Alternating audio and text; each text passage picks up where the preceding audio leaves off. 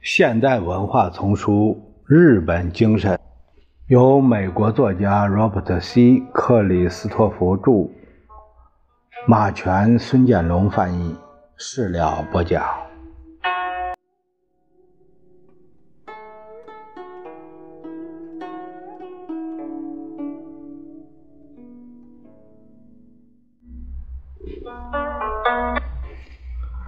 日本的每一次进攻都使美国感到惊奇和困惑，因为美国已经习惯了在技术和生产工艺方面被尊为第一。例如，直到六十年代中期，美国人还难以设想有一天电视工业会为日本人左右，因为当时美国一家公司科宁玻璃公司仍然生产很大一部分供国内使用的彩色电视机。该公司的管理人员也不愿意公开谈论这件事，怕引起反托拉斯官员的注意。事实上，美国太自负了，八十年代才注意到六七十年代的教训。而这时，日本汽车在美国的销售量达到了高峰。许多美国人意识到，在此之前他们所采取的措施大都为时已晚，因此开始慎重考虑日本人下一步。会怎么做？突然，好像惊人提醒似的，美国新闻界开始大肆宣传，美日之间即将爆发一场技术战争。这些技术将彻底改变发达国家二十世纪末经济生活，其中包括机器人科学、计算机科学、新的通讯技术和生物工程学。但就是这一次，美国人的反应也不算迅速。虽然通产省直到七十年代末才正式得出“信息就是未来的”著名判断，在此之前很久，他就已经开始向许多新技术领域投资。私营企业在发展这些技术上投资更大，主要并不是因为通产省的要求，而是因为他们自己看到了长期利益。此外，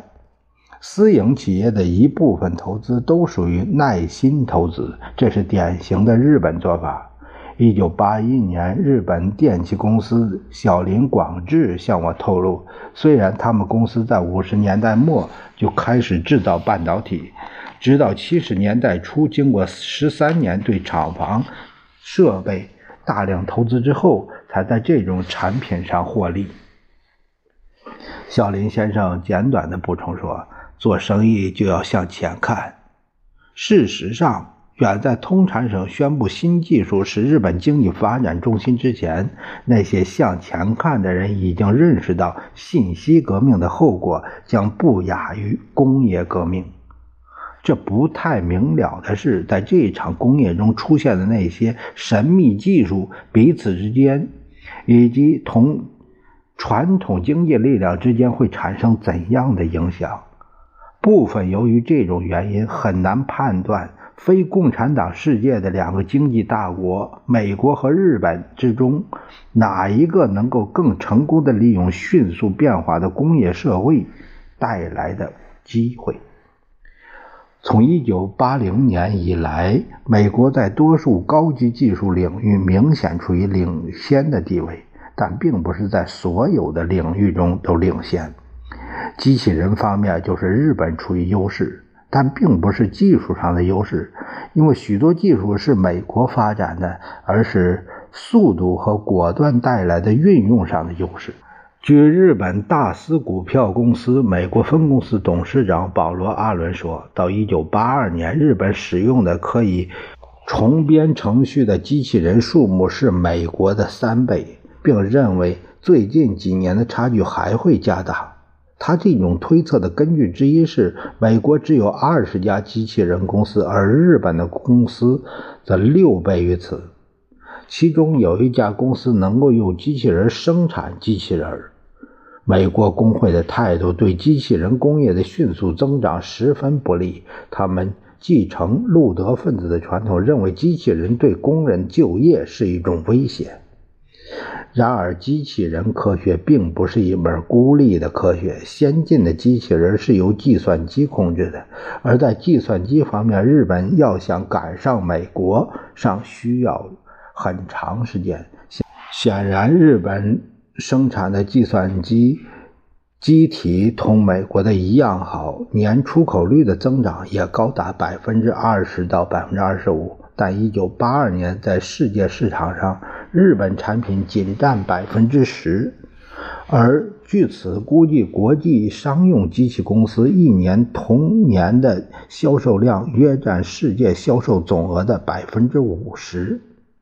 在很大程度上，造成这一巨大差别的原因是，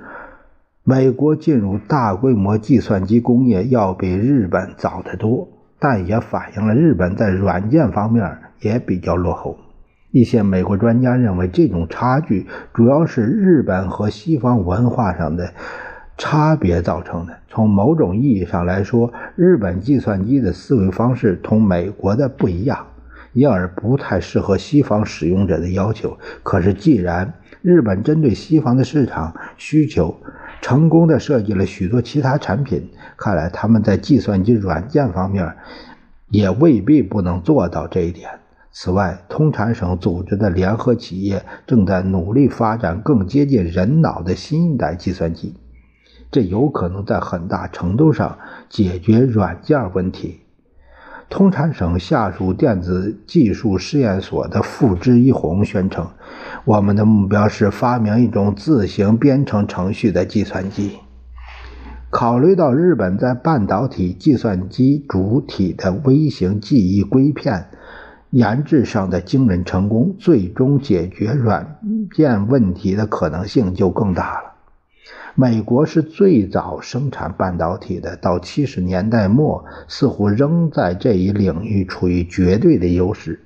但是，由于日本半导体制造商比他们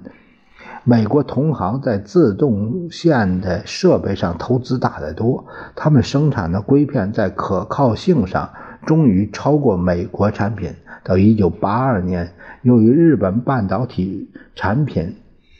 出口占了很大一部分美国的市场，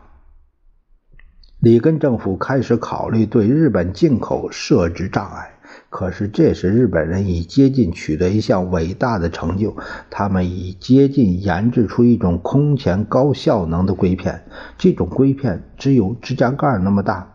却能存储百万条信息。这种产品一旦试验成功，他们就有可能顶住美国政府采取的任何措施，继续在半导体领域居统治地位。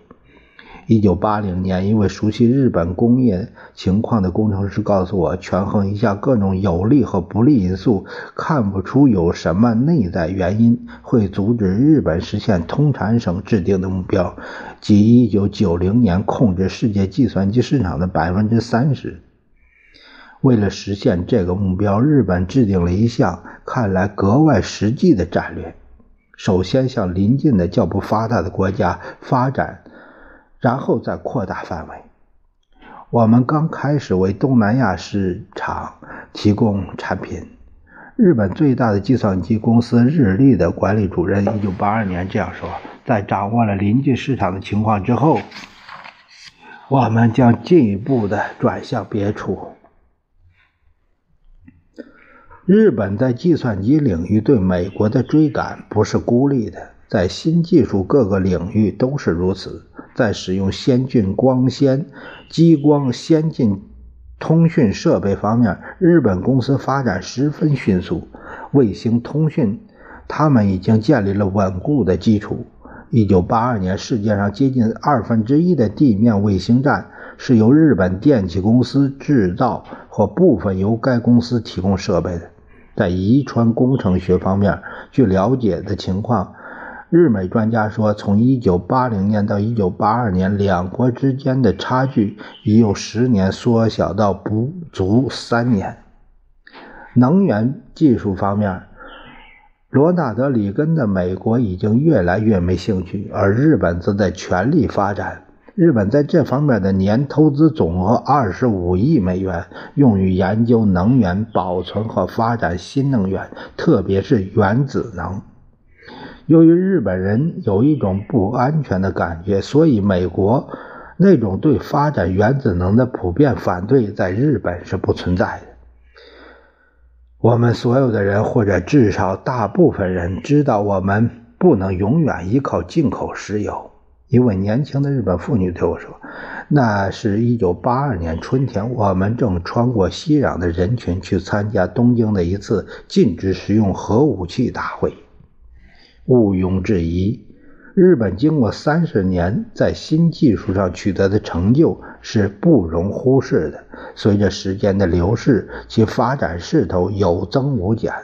可是有一些美国人似乎仍然认为，美国在经济和技术上将永远保持优势。除了文化上的差距之外，持这种看法的人常常还有另一种理由。这种理由，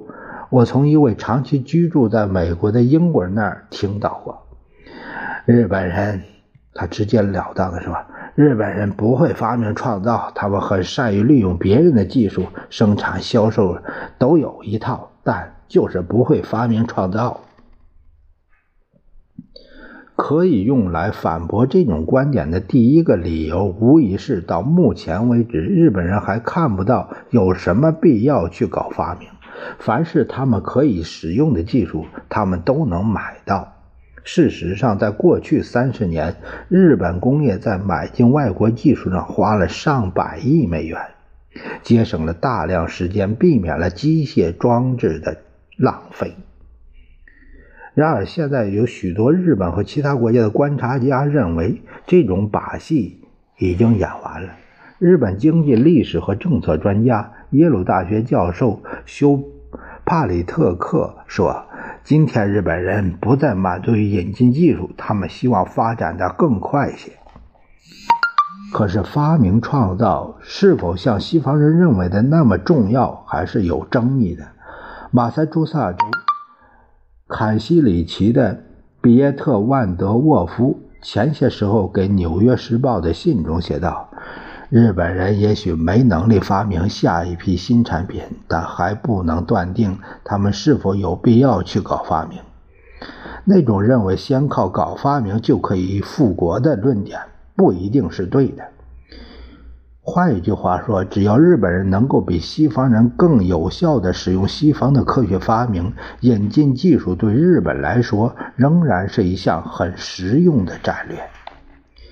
不管就哪一方面而言，日本人天生不会搞发明的说法是值得推敲的。正是基于同某一种毫无根据的种族优越感，欧洲人在五十年代宣布埃及专家没有能力管理苏伊士运河。这种说法还忽视了另外一个事实，即发明不仅仅是限于科学领域，而在其他一些领域中，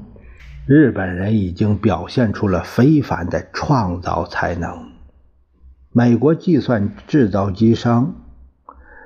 基恩·阿马达赫尔一次对《商业周刊》的记者说：“如果说技术就是生产好产品，我认为日本人正在取代我们。”